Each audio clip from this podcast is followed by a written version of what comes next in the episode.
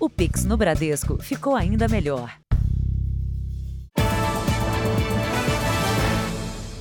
Boa noite. Boa noite.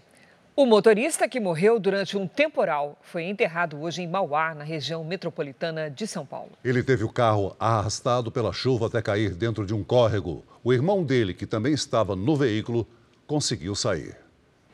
As imagens mostram a avenida alagada segundos antes do acidente.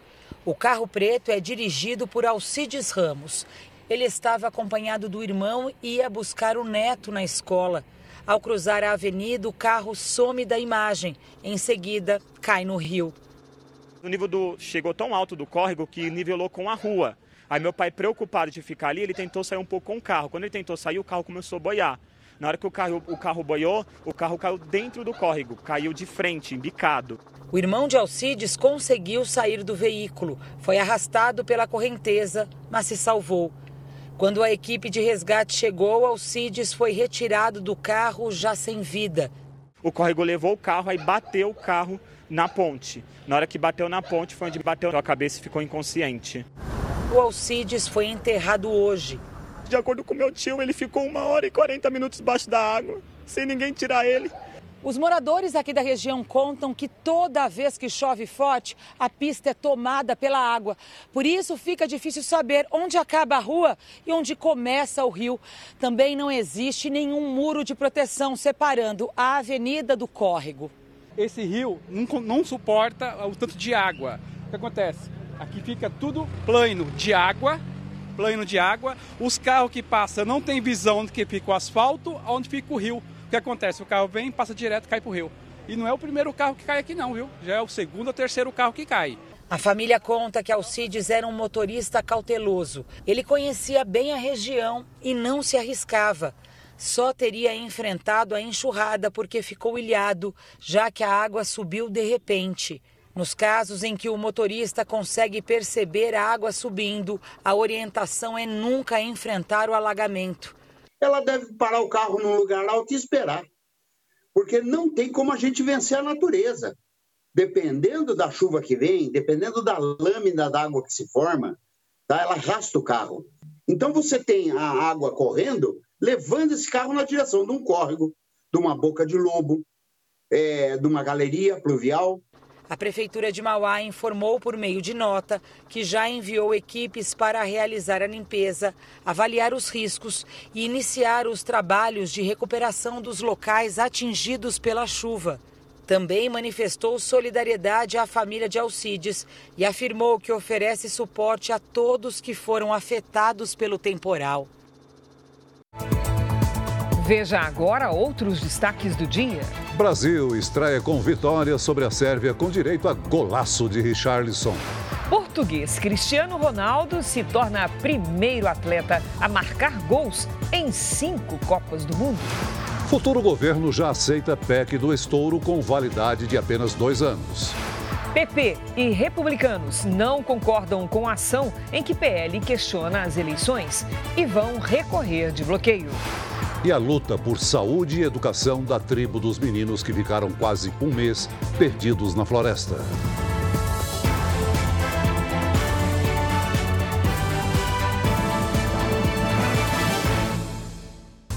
Oferecimento: Bradesco. Entre nós, você vem primeiro.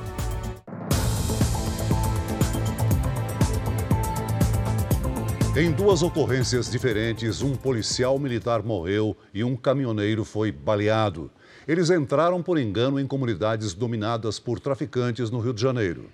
As vítimas seguiram o trajeto sugerido por aplicativos de trânsito. O caminhão vinha de Minas Gerais e transportava uma mudança. Na delegacia, o ajudante do caminhoneiro contou que eles seguiam a orientação do GPS quando foram abordados por traficantes. Com medo, o motorista acelerou e os criminosos atiraram. William Lúcio Lourenço, de 48 anos, foi internado em estado gravíssimo. O crime aconteceu na tarde desta quarta-feira na Vila Aliança, na zona oeste do Rio. Menos de uma hora depois, outro motorista também foi baleado em uma comunidade da mesma região. Dessa vez, um policial militar de 52 anos. Ele também buscou uma rota alternativa em um aplicativo, para escapar do trânsito provocado por um acidente e virou alvo dos criminosos. Luiz Carlos da Silva chegou morto à unidade de saúde. O carro que ele usava foi fuzilado pelos traficantes. O filho da vítima, que prefere não se identificar, contou que o PM temia ser reconhecido. Um caminhão tinha sido parado, o carro dele também. Só que por ele ser policial, ele tentou fugir né, e o carro dele foi baleado. Na opinião deste advogado especialista em trânsito, as plataformas têm dificuldade em identificar as áreas de risco. Cabe ao motorista saber se vale a pena ou não ir pelo caminho indicado. Já tiveram aplicativos que deram esses alertas e alguns aplicativos foram obrigados a remover porque muitos moradores classificavam como um preconceito para aquela área, para aquela região em que moravam. No Rio Grande do Sul, a polícia prendeu 18 pessoas suspeitas de fazerem parte de um esquema de entrega de drogas em casa para pessoas de alto poder aquisitivo. O sistema de entrega abastecia cidades do Rio Grande do Sul e também de Santa Catarina. O grupo atuava principalmente com drogas sintéticas como êxtase e LSD. A venda era feita pelas redes sociais e tinha até tabela de preços por unidade e peso do entorpecente. Nós apuramos que havia assim então uma estrutura que era responsável então por um grande esquema criminoso com distribuição de drogas sintéticas de alta qualidade. Laranjas eram usados para abrir contas bancárias e receber o pagamento das drogas. O dono de um bar onde foram encontradas máquinas caça-níqueis, a gerente de uma agência bancária, um jogador de futebol amador, o filho de um empresário e dono de uma rede de restaurantes foram detidos. A polícia prendeu ao todo 18 pessoas, entre elas um dos chefes da quadrilha, que foi localizado nesta casa na zona leste de Porto Alegre. Fica aí! Fica aí, mostra a mão! É um indivíduo que não tem antecedentes policiais, um indivíduo que é proprietário de um bar. Então ele emprestou o nome é, e a sua função era então dar aparência de legalidade para os negócios uh, realizados por esse pessoal. Essa organização criminosa é considerada uma das maiores do Rio Grande do Sul e se especializou neste tipo de crime. De acordo com a polícia, as drogas eram revendidas para clientes de alto poder aquisitivo. 27 contas bancárias foram bloqueadas, carros de luxo, imóveis e outros bens foram apreendidos. Em um dos endereços, a Polícia Civil encontrou armas como pistola, submetralhadora e um rifle personalizado na cor rosa. A polícia segue na investigação para localizar os fornecedores das drogas. O IPCA 15, que é o indicador do IBGE conhecido como a prévia da inflação, subiu pouco mais de 0,5% no mês de novembro. A alta foi puxada principalmente pelo preço dos alimentos. A salada na casa da dona Hilda tem cada vez menos tomate. Coloco menos. Se eu levava um quilo, eu levo meio quilo. Nem o estado de Goiás, sendo o maior produtor de tomate do Brasil, tem feito muita diferença. Por aqui, o produto é vendido em média a R$ 8,00 o quilo. Em todo o Brasil, a alta média no preço do tomate foi de quase 18% só em novembro. Outros alimentos também estão mais caros. A cebola, mais de 13%. E a batata, quase 9%. Está tudo mais caro, mais difícil. Cada dia está mais difícil. O segmento alimentos e bebidas puxou a alta na prévia da inflação no mês de novembro, calculada pelo IBGE. O índice chegou a 0,53%, segundo mês seguido de alta. A inflação acumulada no ano é de mais de 5%. Também tiveram alta os grupos de saúde, influenciados pelo aumento no preço dos produtos de higiene pessoal e de transportes, por causa dos combustíveis que voltaram a subir. Esse mês de novembro, a gente teve um grau de espalhamento né, da inflação um pouco maior do que no mês de outubro, ou seja, a inflação está atingindo um número maior de bens e serviços que são consultados pelo IPCA 15. O governo eleito já admite que a PEC do estouro tenha validade de dois anos. Essa é uma forma que a equipe de transição encontrou para tentar conquistar apoio à medida no Congresso. A proposta dribla o teto de gastos para pagar um benefício social de 600 reais. Na hora do jogo do Brasil, a equipe da transição, inclusive o vice-presidente eleito Geraldo Alckmin, deu uma pausa nos trabalhos para assistir a partida em um auditório.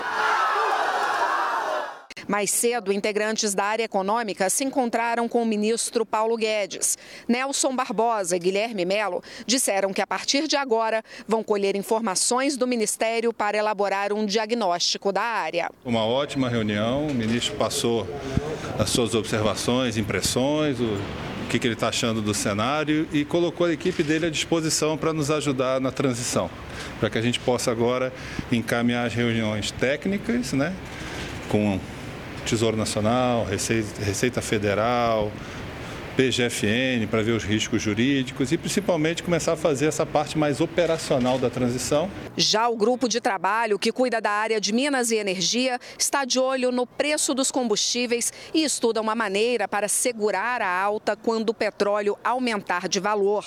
Uma das propostas é criar um fundo abastecido com os dividendos da Petrobras.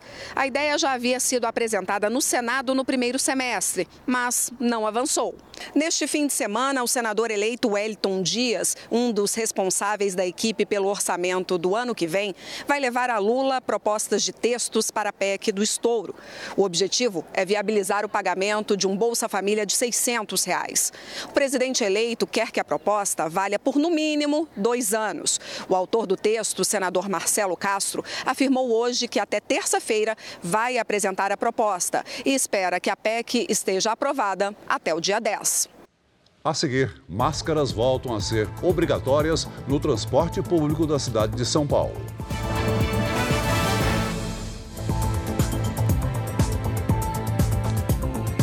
O governo do estado e a prefeitura de São Paulo passarão a exigir o uso de máscaras no transporte público a partir de sábado. A medida leva em conta a alta no número de casos de Covid. Quem estiver sem máscara será impedido de usar o transporte. Os temporais continuam em Minas Gerais, no Rio de Janeiro e em São Paulo. No sul fluminense, a ventania causada pelas tempestades chegou a destelhar casas e derrubar árvores. Vamos conversar com a Mariana Bispo sobre esse assunto? Olá, Mari, boa noite. A chuva não dá trégua. Não dá trégua, Cris. Boa noite para você, boa noite, Celso. Boa noite para você que nos acompanha. A nebulosidade ainda está espalhada por boa parte do país. Isso por causa de um corredor de umidade que vai desde o sudeste até o norte do Brasil. Risco então de tempestades com ventos que podem atingir 80 quilômetros por hora. No Rio de Janeiro, no Espírito Santo e também em Minas Gerais. Há risco de deslizamentos e alagamentos em toda a região sudeste. Bastante atenção.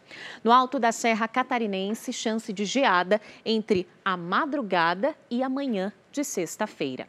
Tempo firme nas áreas em amarelo aqui do nosso mapa. Vamos para as máximas. Em Curitiba, faz 23 graus. No Rio de Janeiro, máxima de 25. Em Cuiabá, 34. Em Salvador, 28 graus. Em Manaus, 30 graus.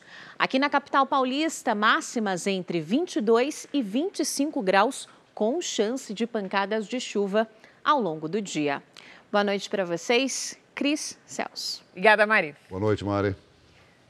Na Indonésia, equipes de resgate lutam contra o tempo para encontrar sobreviventes do terremoto que matou 271 pessoas no início da semana. O enviado especial Eric Klein foi a um dos pontos mais afetados da ilha mais popular, populosa do país. A viagem da capital Jakarta até Cianjur, epicentro do terremoto, pode levar até 5 horas, num percurso de pouco mais de 100 quilômetros. As ruas estreitas e a chuva dificultam o acesso aos pontos mais críticos, onde moram 170 mil pessoas. O cenário é de devastação. Boa parte da cidade virou entulho. As áreas mais afetadas foram vilarejos simples, carentes, com as estruturas das casas mais precárias. A gente observa que até bambu foi usado nesta construção. Aqui era um quarto e o teto acabou desabando em cima da cama. Os moradores disseram que a pessoa que estava aqui se salvou, mas 11 pessoas que moravam neste local acabaram morrendo. Oh. Quando o terremoto chegou, eu me senti confuso e fiquei pensando se era um sonho. Nunca tinha vivido isso, disse esse aposentado.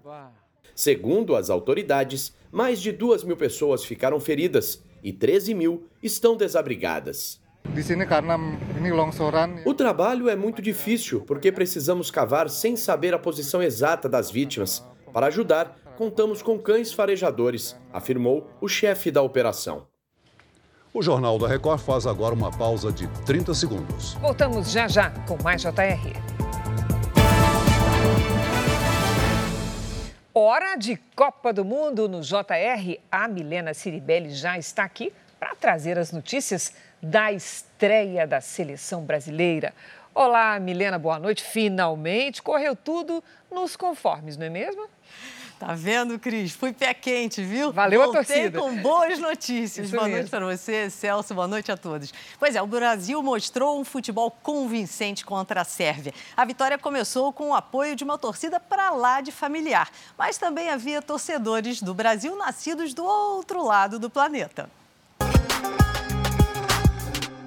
Deste navio de luxo ancorado em Doha, saiu a primeira onda verde-amarela. Os amigos e a família do capitão Tiago Silva, certos de uma grande vitória. Brasil vai ser campeão! Hoje, claro, já acordou um pouco mais tenso, apreensivo, mas não só ele, como toda a equipe. Ele disse que eles estão bem concentrados, bem centrados e estão confiantes também. E o Tiago, tá bem? Confiante? Tá confiante, graças a Deus, confiante, como nós. No metrô, uma fanática torcida brasileira que não veio do Brasil. São imigrantes de Bangladesh, um país da Ásia, barulhentos e apaixonados pelo nosso futebol. Eu perguntei por que eles torcem para o Brasil. Os brasileiros são os melhores jogadores do mundo, disse ele. Neymar, Neymar. A expectativa de vitória e espetáculo levou a multidão para o estádio Luzeio, uma invasão de euforia e confiança. Hoje é 3 a 0 pro Brasil, dois gols de Neymar e vamos que vamos. Vamos ser campeão. Vem Hexa! 2 a 0 Brasil, um do Neymar e um do Vini Júnior. Esquece, esquece. 4 a 0, dois do Neymar e dois do Vini. A torcida sofreu até o segundo tempo, quando Richarlison tirou a seleção do sufoco com dois gols. Pela quinta vez, um camisa 9 marcou o primeiro gol do Brasil em Copas do Mundo. Richarlison abriu o caminho Hoje foi incrível, cara. Dois gols e eu bem pertinho, é indescritível, de verdade. É uma emoção muito grande e eu, como brasileiro que amo futebol, é, não tem como, como falar mais. Brasil! Brasil! A festa brasileira no Catar começou antes da vitória. Centenas de pessoas se reuniram para espantar o nervosismo e torcer pela seleção. Nessa festa, tinha até convidado VIP, a família de um dos atacantes do Brasil. Catar ou Brasil? Praticamente uma invasão brasileira em Doha. Aqui é todo mundo misturado, aqui já virou uma bagunça, já um monte de brasileiro.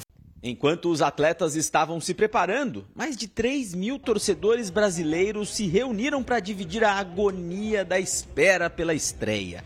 A expectativa é toda hora sonhando quem vai fazer o primeiro gol, como que vai ser. Se o jogador essa hora tá ali no auge da concentração, a torcida nervosa já fazendo festa, euforia, imagina só como tá o coração de pai e mãe. A gente tá aqui com os pais do Rodrigo. Eric, como é que fica essa hora? Nossa, é, olha, nem dormiu essa noite. Eu também dormi bem pouco, né? Claro, ansiedade, feliz, eu acho que é um mix de sentimento. Eu tô até vendo na hora do hino, eu vou chorar pra caramba aí. Eric e Denise são os pais. A pequenininha é a Ana Júlia, irmã mais nova do Rodrigo, atacante que joga no Real Madrid. A primeira entrevista da vida dele foi aos 11 anos para Record TV, quando ele começou nas categorias de base do Santos. Já na época, sonhava com momentos como esse. Com 5 anos de idade, ele virou pro pai dele e falou: Pai, um dia eu vou ser o melhor do mundo. Ele realizou o sonho do Real Madrid, agora tá numa Copa do Mundo e o próximo é o melhor do mundo. Porque ele tá, ele tá, tá trabalhando muito, muito para isso e vai conseguir. A família e amigos do Rodrigo se juntaram aos torcedores comuns na hora do aquecimento antes de ir para o estádio. Mas apesar do mar verde e amarelo, achamos alguns infiltrados. Sérvios que vieram acompanhar de perto o jeito brasileiro de torcer pelo futebol. O Igor nasceu em Belgrado, capital da Sérvia, e veio para a Copa por amor. Não necessariamente a seleção dele, mas a Caterine. Um sérvio e uma brasileira juntos há seis anos e hoje separados por uma partida de Copa do Mundo. A gente fica assim brincando na competição, mas no final a gente mais fica se importando com o sentimento do outro, né? Ninguém quer ficar triste. Durante os preparativos, ele se rendeu à festa brasileira. E foi longe, noite adentro, depois da vitória do Brasil sobre a Sérvia na estreia. Veja daqui a pouco: filho de ex-governador Sérgio Cabral, investigado por venda ilegal de cigarros, é preso pela Polícia Federal. E a seguir, balas perdidas já fizeram mais de 90 vítimas no Rio de Janeiro só neste ano.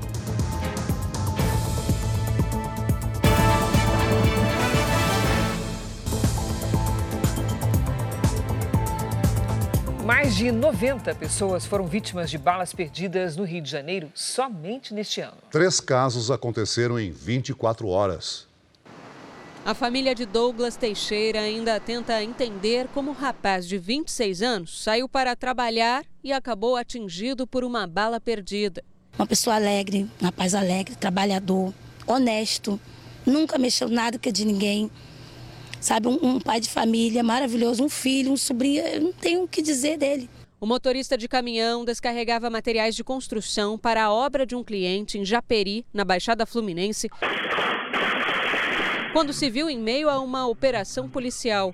BMs perseguiam suspeitos de roubo quando o tiroteio começou.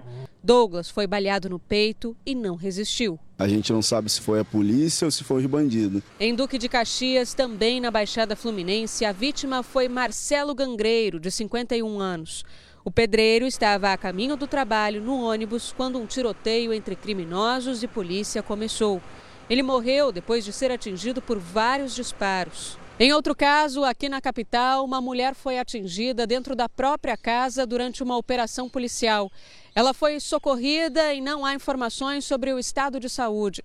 Segundo um levantamento feito pelo Instituto Fogo Cruzado, mais de 90 pessoas foram vítimas de balas perdidas na cidade do Rio e na região metropolitana desde que o ano começou.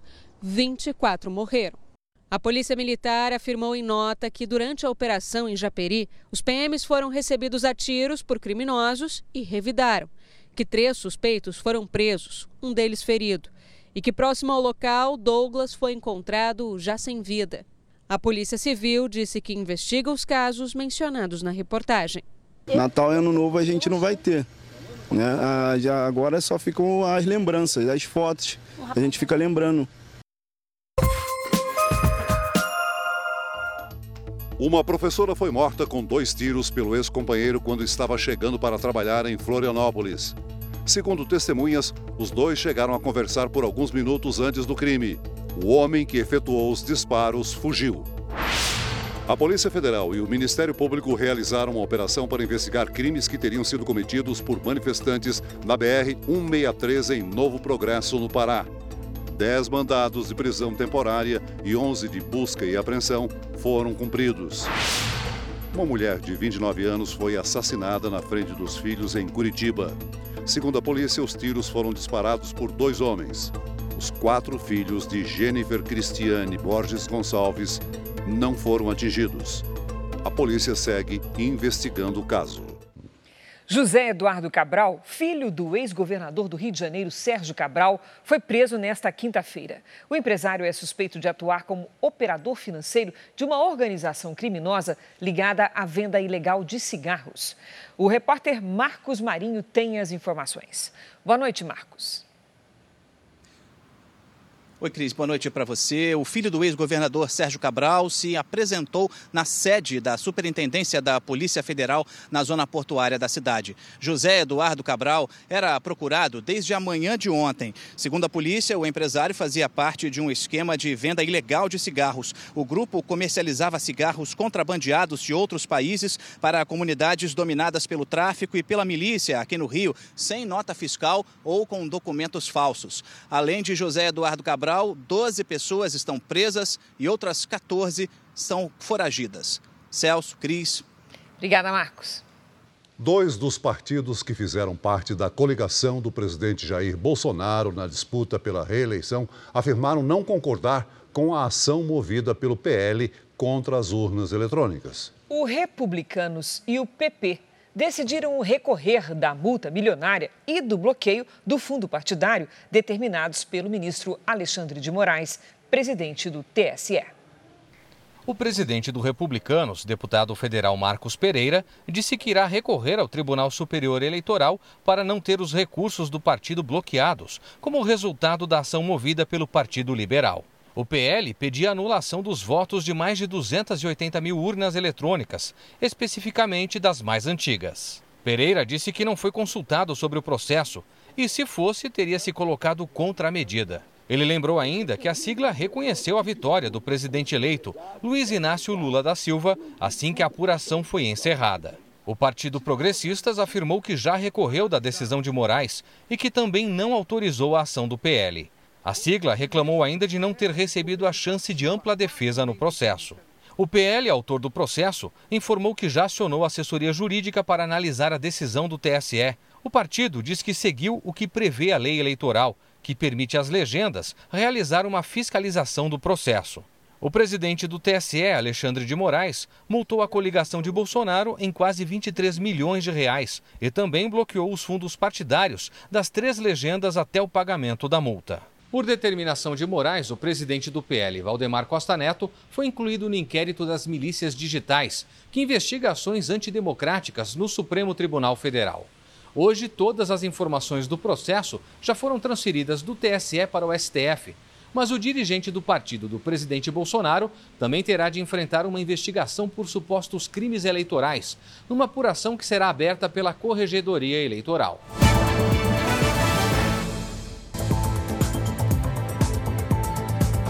A defesa da ex-modelo e influenciadora Cate Torres entrou com um pedido de soltura. Ela é apontada como a responsável por um suposto esquema de tráfico humano está detida em Belo Horizonte. Com o visto vencido, foi presa nos Estados Unidos e deportada para o Brasil.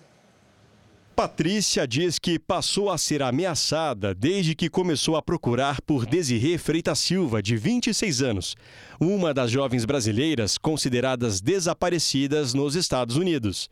A suspeita é que Desirê estaria com a influenciadora brasileira conhecida como Cati Torres. Eu tive meus filhos que foram expostos, uh, tive várias calúnias envolvendo meu nome. Uh, ela pediu às pessoas de irem me atacar até minha página pessoal. Ela publicou meu endereço. Cati Torres tem 34 anos. Ex-modelo e influenciadora, na internet ela é seguida por milhares de pessoas.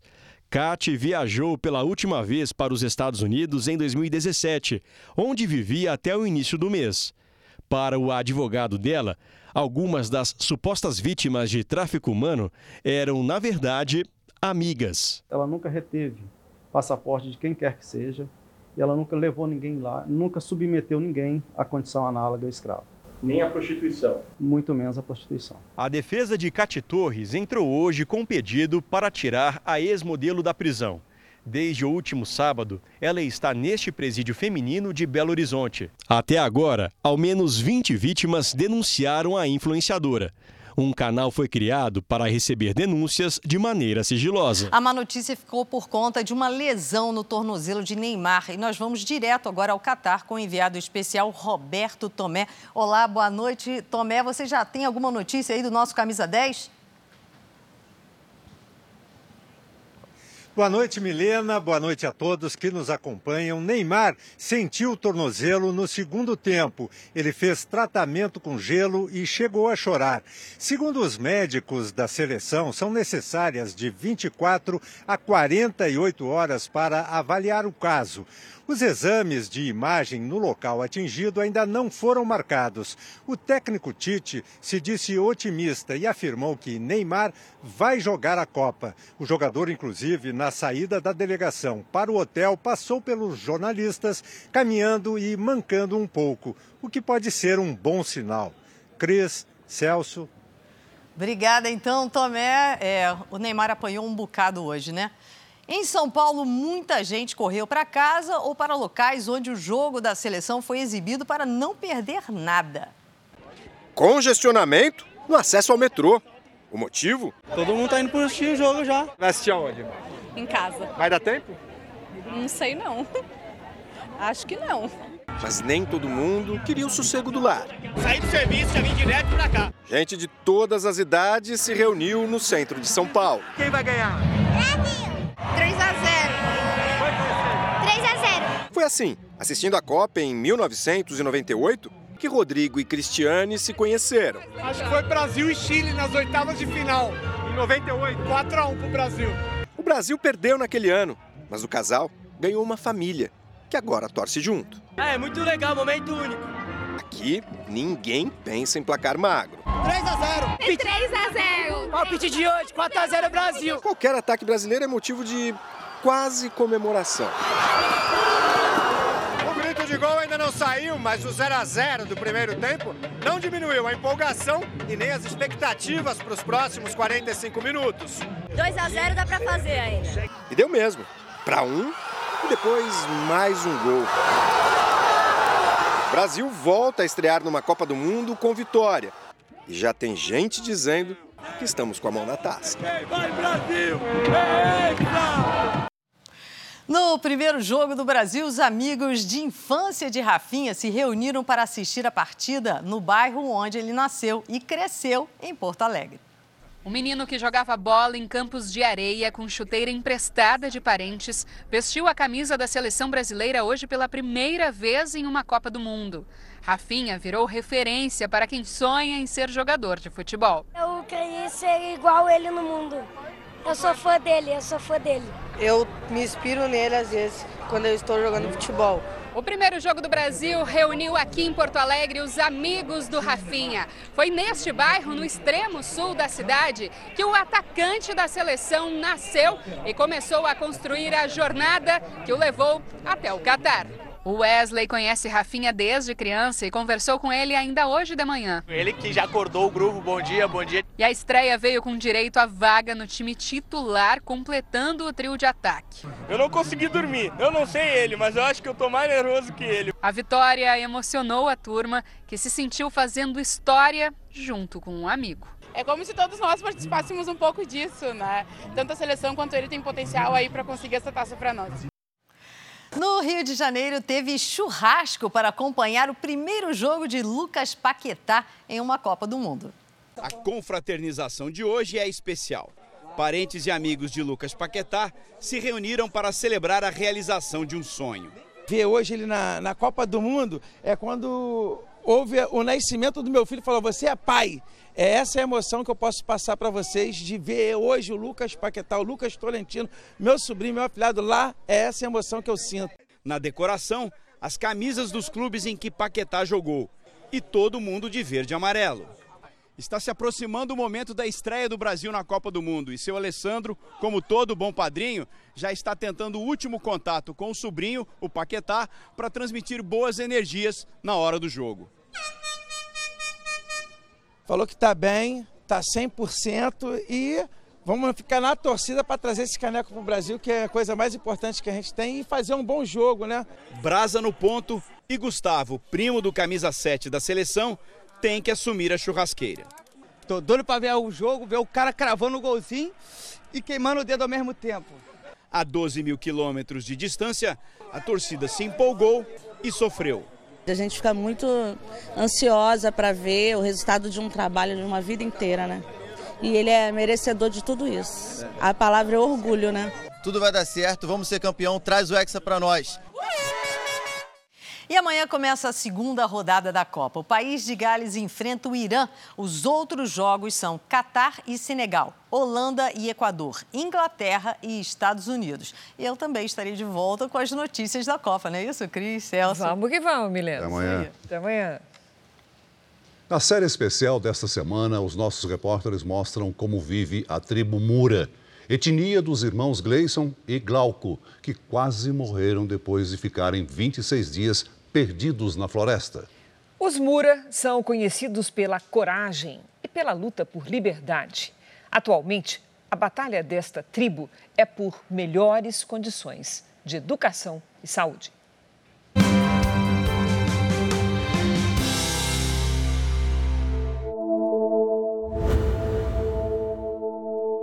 A aldeia Mura tem construções típicas das comunidades ribeirinhas. É um povo pacífico, mas nem sempre foi assim. Os Muras já eram citados em documentos do Brasil colônia como arredios e existentes ao domínio da civilização portuguesa. No século XIX, eles se aliaram aos rebeldes da Cabanagem, uma revolta na antiga província do Grã-Pará, que surgiu por causa do abandono político e da extrema pobreza da população da região norte após a independência do Brasil. Esta antropóloga explica que os Mura lutavam principalmente por liberdade luta por manter as nossas aldeias, luta por manter um espaço de, é, de autonomia. A ideia é, estávamos perdendo o espaço das aldeias. Hoje, com uma população estimada em 30 mil pessoas, os Mura ocupam terras indígenas distribuídas por 10 cidades do Amazonas, especialmente nas áreas dos rios Madeira e Purus. O cacique da aldeia conta que eles vivem da mesma forma que os antepassados. A gente vive da forma que sempre viveu, da caça, da pesca, outros é, do produto do extrativismo, né? outros vivem da roça. Por aqui são mais de 100 indígenas. Ao todo, são cerca de 700, contando com as aldeias vizinhas, número que aumenta a cada ano. Porque é, muitos indígenas que viviam é, é, sem, sem se identificar, hoje eles já se identificam, né? devido àquela questão da, do, do, da exterminação, que tinha um medo né, de se dizer que era índio. E hoje a gente está resgatando nossos parentes, né? O Luiz morava em outra aldeia e se mudou para cá em 2006. Nesses 16 anos, o senhor tem vivido bem aqui? Graças a Deus. Não é muito isolado não, seu Luiz? Não, para mim não. Ele já foi um bom caçador e, como vivia embrenhado no mato, foi mordido por cobras algumas vezes. Quantas vezes? 19. A mesma, surucucu? Surucucu. A maior tinha 13 palmos, uma pico de jaco que me mordeu. A última mordida foi há pouco tempo. Essa aqui está me prejudicando, mas as outras, graças a Deus, estão sobrevivendo até hoje, né? é, né? Hoje, os Mura falam português, porque a linguagem original deles foi extinta há muito tempo. Por isso, ali na escola também se ensina o Nhangatu, que é uma linguagem indígena destinada a cobrir esse tipo de lacuna e ajudar a resgatar e preservar a cultura dos Mura. O Nhangatu é uma língua geral amazônica derivada do tupi-guarani. Uranga saruca. Há cinco anos, a Sebastiana, que é a professora, está aprendendo para ensinar aos alunos da aldeia Mura. Assim como os outros alunos, Gleison e Glauco acompanham a aula atentos. Os irmãos que se perderam na mata por 26 dias. Ela diz que as crianças não têm dificuldades para aprender a língua. No momento que elas começam a falar na escola, né, quando elas saem, elas já no dia a dia já começam a falar com os coleguinhas, né, com os pais. E o grande objetivo também é fazer com que ele é, é, apareça né, no, no currículo da escola. Né? Ainda não está? Não, é a língua portuguesa somente. Vamos iniciar nossa aula de português de hoje. Hoje vamos aprender o alfabeto. É o Cristino quem ensina o beabá às crianças da aldeia, com dificuldades. A gente vive aqui na, no mato, na comunidade. A gente não, a gente não tem o material que a gente queria, né? mas a gente, como professor, a gente busca mecanismo para fazer um bom trabalho. A internet, por exemplo, que ajudaria o professor em sala de aula, por aqui quase não funciona. Fica muito é, difícil essa questão da conexão hoje em dia. E olhando pelo outro lado, é, hoje nós podemos fazer uma faculdade por aqui se tiver uma conexão boa, né? Não precisamos a cidade, né? Vocês vejam um prédio escolar desse, feito pela uma prefeitura, mas que tantos anos a gente lutou para conseguir e ele não oferece é, uma qualidade, toda é, a estrutura é né, muito precária. Aqui a gente precisa de ampliação desse colégio. Nós temos que ficar com o aluno às vezes no corredor aí porque não tem sala para a gente estar tá com eles aí dentro. O posto de saúde da aldeia foi construído pela comunidade, pode detectar casos de malária na hora, mas precisa de mais investimento para tornar o atendimento mais confortável. Só o município que ajudou com essas telhas, né? Parte do cimento, né? Só isso. E por falta de condições parou do jeito que está, né? E a gente olha pelo lado que é uma estrutura precária, né? Nós somos indígenas, mas nós somos gente que precisamos da melhoria, né? Para os nossos filhos, para os nossos sobrinhos, para os nossos netos, né? Amanhã, no último episódio da série Meninos da Floresta, você vai ver o encanto das crianças da aldeia com a tecnologia. Os Mura, pescadores de mão cheia, ainda usam arco e flecha.